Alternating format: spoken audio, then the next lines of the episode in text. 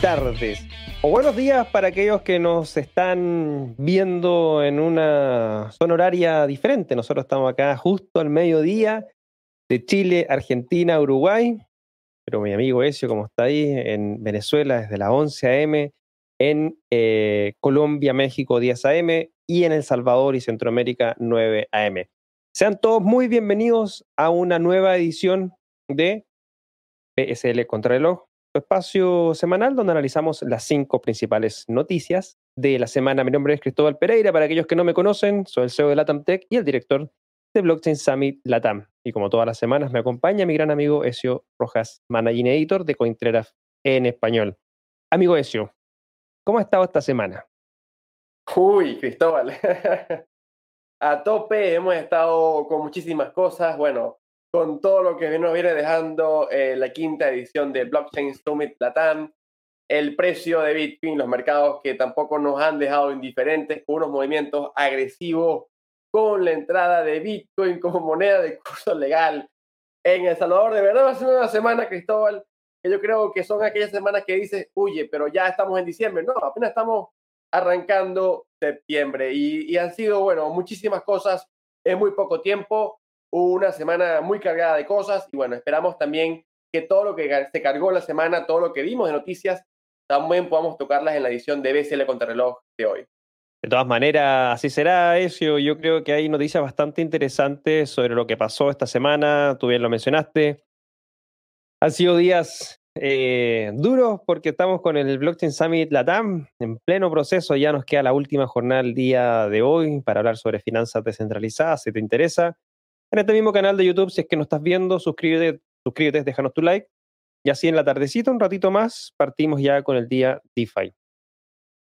Así también queremos agradecerles a nuestros eh, sponsors que hacen posible el eh, desarrollo de este eh, programa, porque bueno, hay que darles una buena, un buen espacio a ellos. Así que Deja de partir eh, primero, Ezio, vamos a compartir la pantalla de nuestro sponsor. Leen una suite de servicios que te ayudan a ahorrar y ganar más Bitcoin y dólares digitales. Los servicios que te ofrece Leen te permiten, bueno, eh, tomar créditos, eh, pedir créditos respaldados con Bitcoin y también solicitar préstamos directamente en dólares USDC. Tienes también la opción de ahorro, actualmente tiene la tasa de interés vigente para el mes de septiembre 6,1% para Bitcoin anual y 9,5% para los dólares USDC. Tienen un servicio exclusivo que se llama B2X, que les permite doblar eh, la cantidad de Bitcoin que tienen. Si tienen Bitcoin con ellos, los pueden dejar en reserva, respaldan eh, esos Bitcoin y les dan el mismo monto de esos Bitcoin en un crédito en dólares. Eh, y entonces, cuando hay una subida de Bitcoin interesante, devuelven o pagan el, el crédito directamente en dólares y, ganan el spread o la diferencia de la subida de Bitcoin. cuentan con pruebas de reserva también por un auditor público, son la única plataforma de ahorro y crédito que lo ofrece, así que bueno, si quieres saber más, anda al enlace que se encuentra en la descripción de este programa y así obviamente puedes eh, conocer más de los servicios del Eden. Y también queremos aprovechar la oportunidad para agradecer al equipo de Local Cryptos. ¿Requieres cambiar Bitcoin por dólares? Euros, pesos o bolívares. Puedes usar Local Cryptos, el mercado peer-to-peer más seguro que puedes encontrar. Local Cryptos es una plataforma sin custodia. Esto quiere decir que no requieres dejar tus claves privadas en manos de nadie para poder cambiar tus Bitcoin.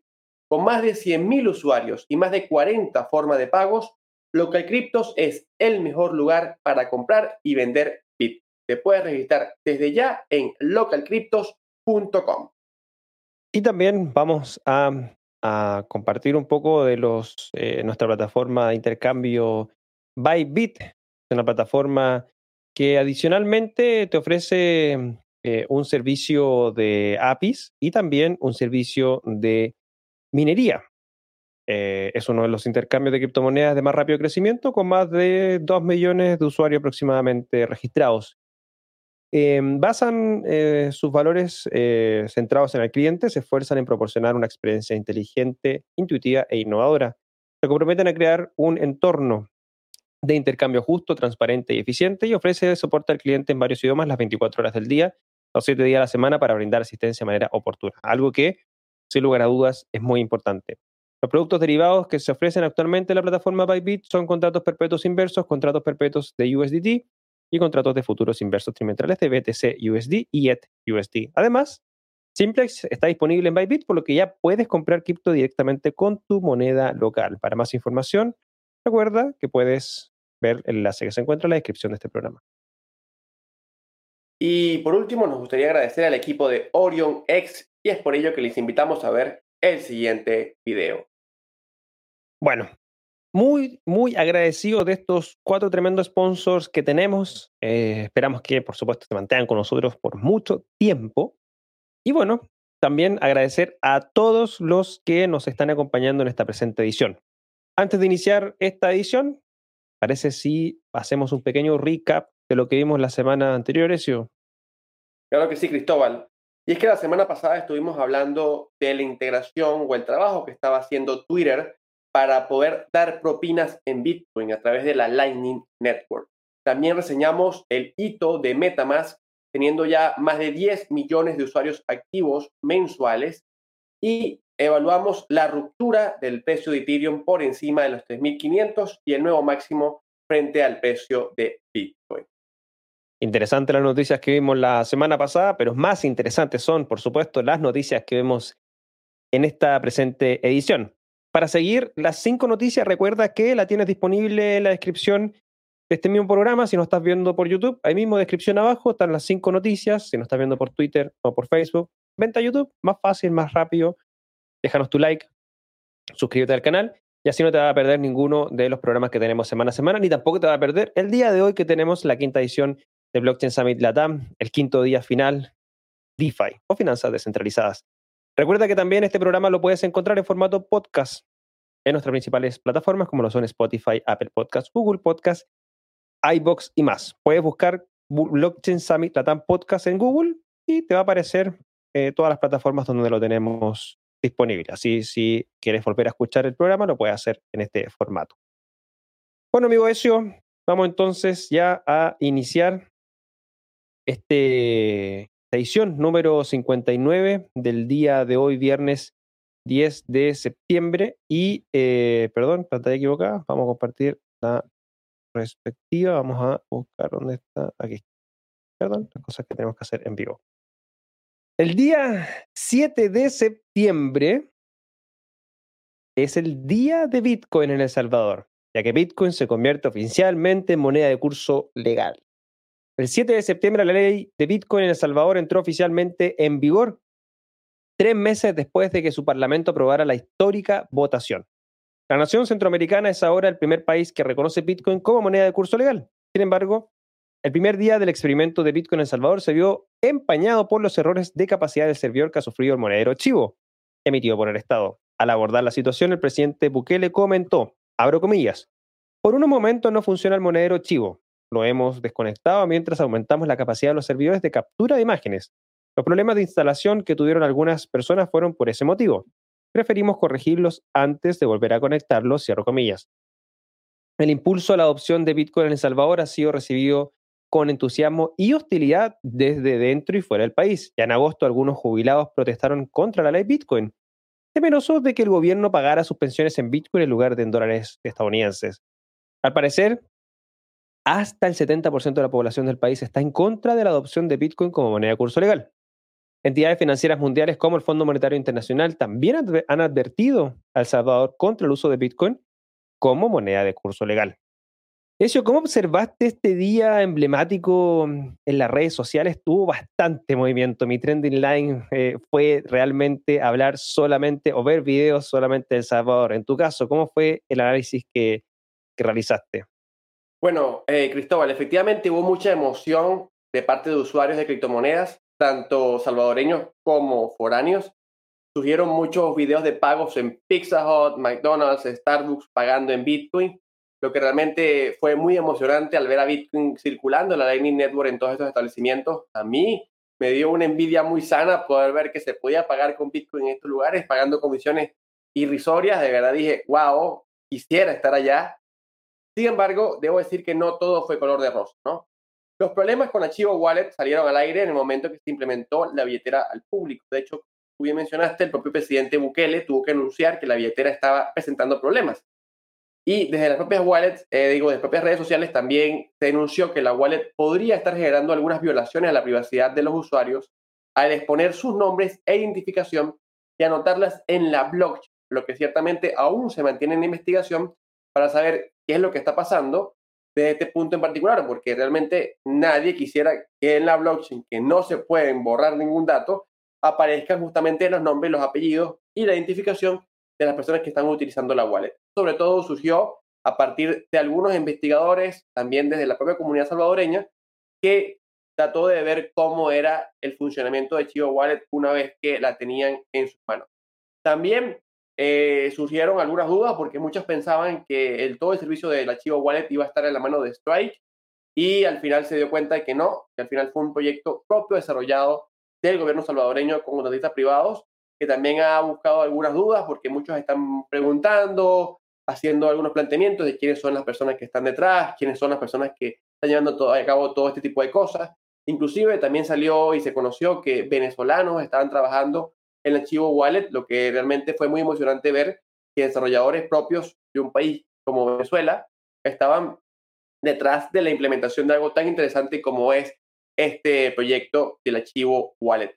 De hecho, también han surgido muchos comentarios ante lo que fue el desarrollo y la presentación de la solución tecnológica que hizo El Salvador, porque se hizo una magnitud, se hizo con una magnitud de velocidad tan, tan agresiva que se mencionó que las propias startups de tecnología que están dentro del mundo cripto han podido aplicarla. Es decir, El Salvador en menos de tres meses desarrolló billeteras, desarrolló cajeros, implementó una serie de elementos que, ok, tuvieron sus problemas, pero lo cierto es que ni los exchanges más grandes del mundo, puede ser Coinbase, puede ser Binance, han podido aplicar tal elemento en tal mercado. El Salvador, si bien no es una gran nación, pero estamos hablando de que al menos un millón, dos millones de personas tendrían que estar en toda la red de Chivo Wallet o al menos de la red de pagos de Bitcoin. Y vemos que se han hecho las cosas de forma que desde el primer día vimos establecimientos aceptando pagos, desde el primer día ya vimos gente utilizando el archivo wallet, lo que ciertamente nos deja ver de que más allá de los problemas es admirable que en tan poco tiempo podamos tener algo ya funcionando de esta forma. Sin embargo, también hay que mencionar que el archivo wallet a pesar de todos los problemas, se presentó desde el primer día como una de las aplicaciones más descargadas en las tiendas de aplicaciones tanto de Google como de iOS, lo que también nos deja ver que los salvadoreños tendrían mucho interés en el uso de Bitcoin y en el uso de la Lightning Network, lo que también tuvo un poco esa visión de que había muchos salvadoreños en contra, de que las protestas, de que estaban en contra de la ley Bitcoin.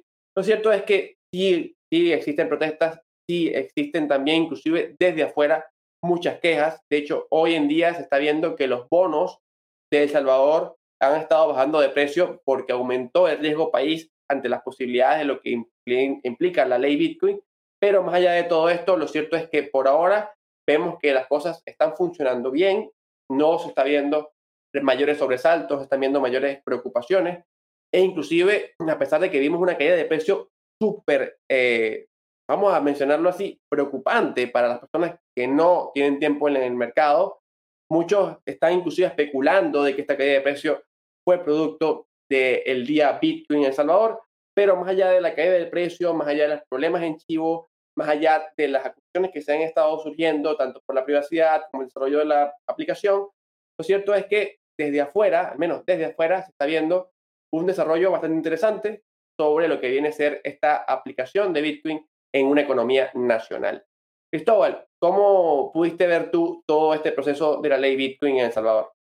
Bueno, primero que todo me llamó bastante la atención el anuncio del presidente Bukele cuando este el precio de Bitcoin estaba cayendo y anuncia la, que compró la caída, el Byte Tip, y agregó como 150 Bitcoin más en total si no me equivoco, más de 500 Bitcoin en lo que posee hoy día El Salvador como reserva nacional para, obviamente, todo este proceso de implementación de la, de la ley Bitcoin.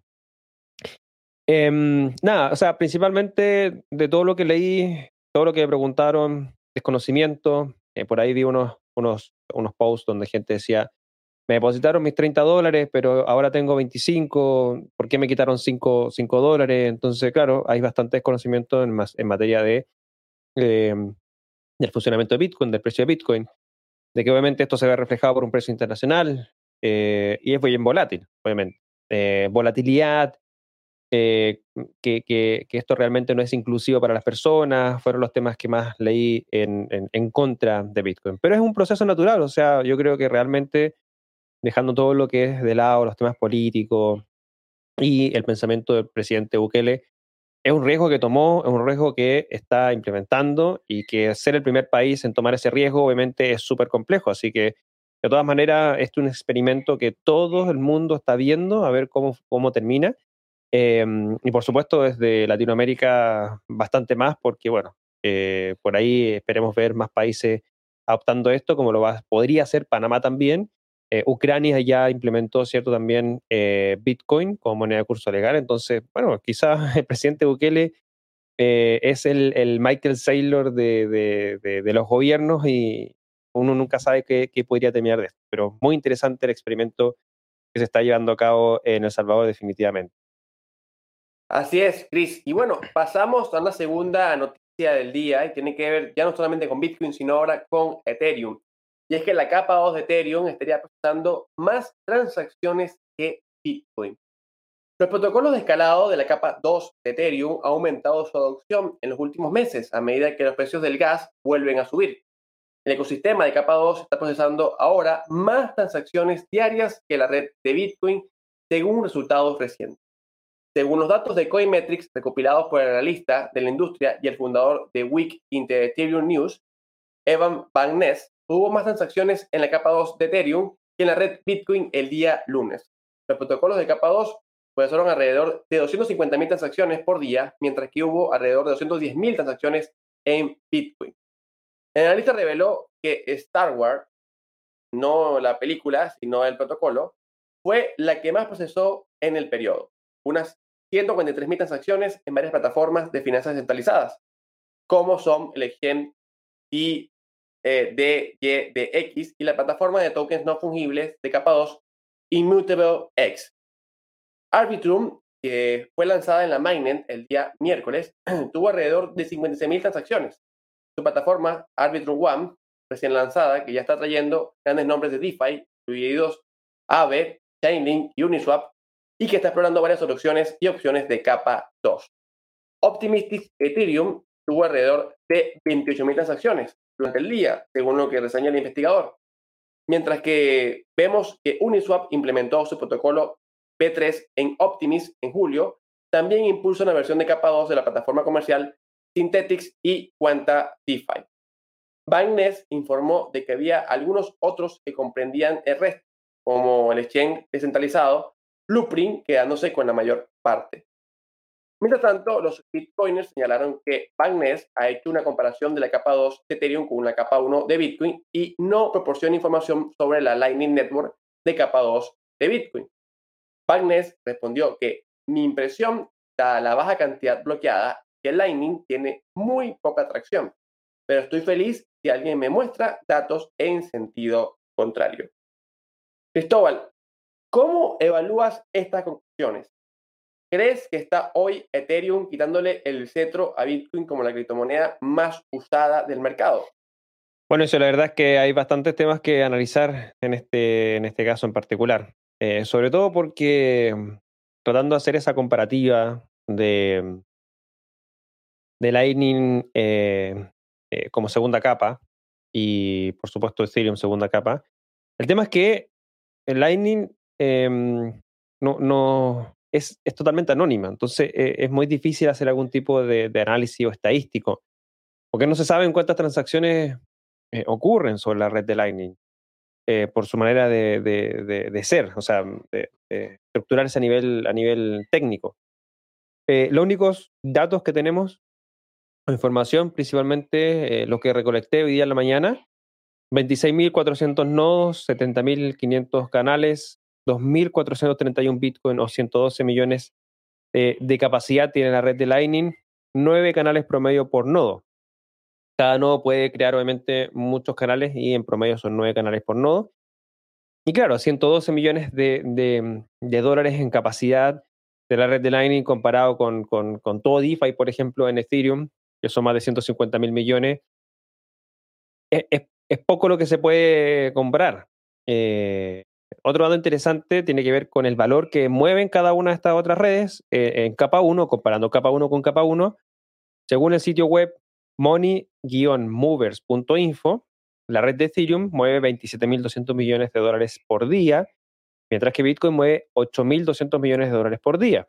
Esto en todos sus activos que obviamente en su capa 1 están, están creados, no solamente Ether y Bitcoin, sino que eh, tokens asociados, obviamente, o montados sobre la red de capa 1 de Ethereum también y en Bitcoin también.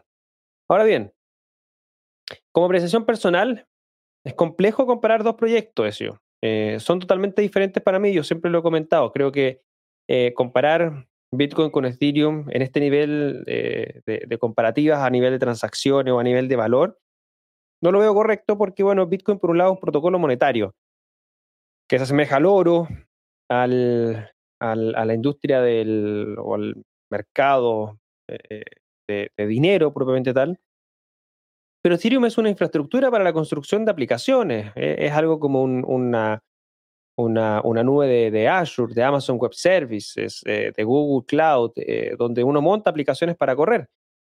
Claramente, el potencial de Ethereum puede crear más eh, transacciones porque obviamente son mucho más las capacidades que tiene esta red. Em, sin embargo, creo que eh, Bitcoin eh, debiese terminar siendo el protocolo monetario global y que finalmente pueda procesar una mayor cantidad de valor que Ethereum, no así de transacciones, porque, porque Bitcoin no, no de, partida también, todos sabemos que no escala en su layer 1, escala en su layer 2 y, y así hacia arriba, 5 transacciones por segundo lo que soporta Bitcoin, hasta 20 transacciones por segundo Ethereum en su capa 1 original. Em, entonces, claramente, a nivel de transacciones, Bitcoin y Ethereum nunca van a ser comparables, porque no se va a poder eh, comparar ambos tipos de redes. Sin embargo, a nivel de valor, creo que en el largo plazo yo estaría viendo a un Bitcoin siendo el protocolo global de liquidación y compensación, eh, donde mucho más valor se va a setear eh, y Ethereum va a seguir siendo la infraestructura donde eh, se estén construyendo todas las aplicaciones que siempre vemos semana a semana, como DeFi, NFT, gaming y muchos, muchos más. Así que eso es lo que me gustaría compartir con todos ustedes eh, y me gustaría también ahí, Ezio, conocer tu punto de vista al respecto en la comparativa de estos proyectos. No, bueno, me encantó la diferencia, Cristóbal, de valor y transacciones. Yo sí creo que efectivamente Ethereum está llamada hacer en un momento la red más transacciones, bien porque tiene un mayor desarrollo de las capas 2, bien porque además el paso a Ethereum 2.0 le va a permitir también tener más transacciones en su capa 1, pero efectivamente Bitcoin va a seguir siendo la criptomoneda que va a ocupar el cetro de la transferencia de valor, bien sea por su precio y bien sea por su estructura de trabajo.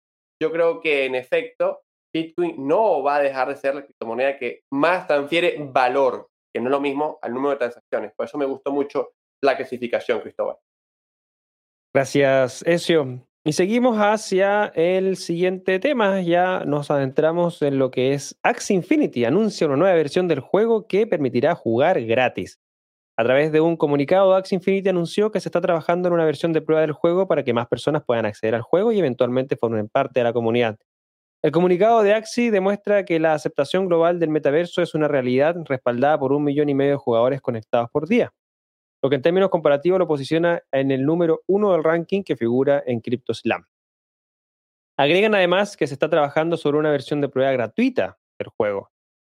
Esta idea va a permitir llamar más personas al juego, pues quienes incursionan por primera vez en este tipo de ecosistemas demuestran una resistencia notable al tener que erogar cerca de 1.500 dólares para poder pertenecer a un juego que en muchas de las ocasiones estos principiantes no han tenido contacto con el mundo criptográfico o de criptoactivos.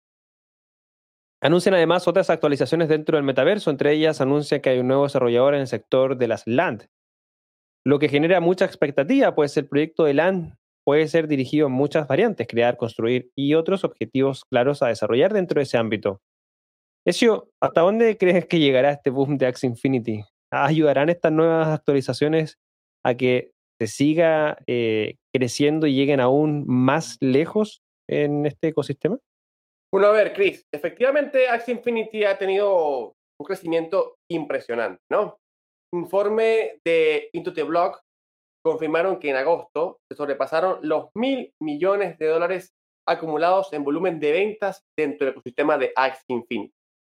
Y llegaron a tener en promedio un millón de usuarios activos de forma diaria. Una bestialidad. Según datos de SimilarWeb, la página web de Axie Infinity nos reporta que tuvieron más de 30 millones de visitas en el mes de agosto, lo que también es consono con el reporte de un millón de usuarios activos diarios. Y además también reportó un importante aumento de jugadores de Brasil. De hecho, no estaban siquiera en el top 5 de mayores visitantes y ahora están en el segundo lugar como mayores visitantes de este juego. Lo que nos deja ver que la potencia amazónica se está uniendo al popular juego NFT y ahora se espera que siga creciendo este juego. Ahora, Into también confirma que tanto en julio como en agosto, los desarrolladores de Axie Infinity ganaron más de 100 millones de dólares en ganancias por comisiones dentro del marketplace del juego. Para que hagamos una comparación de cifras, Fortnite, el videojuego más popular del mercado actualmente, gana entre 400 a 500 millones de dólares según una declaración de ganancias que tuvieron en el año 2020. Es decir, ganan cuatro, cinco veces más que Axie Infinity, pero no tienen ni cerca el mismo número de jugadores. Axie Infinity tiene entre un octavo a una décima parte de los jugadores que puede tener diariamente Fortnite. Ahora, estas nuevas actualizaciones nos están reportando un avance en dos elementos importantes. Uno,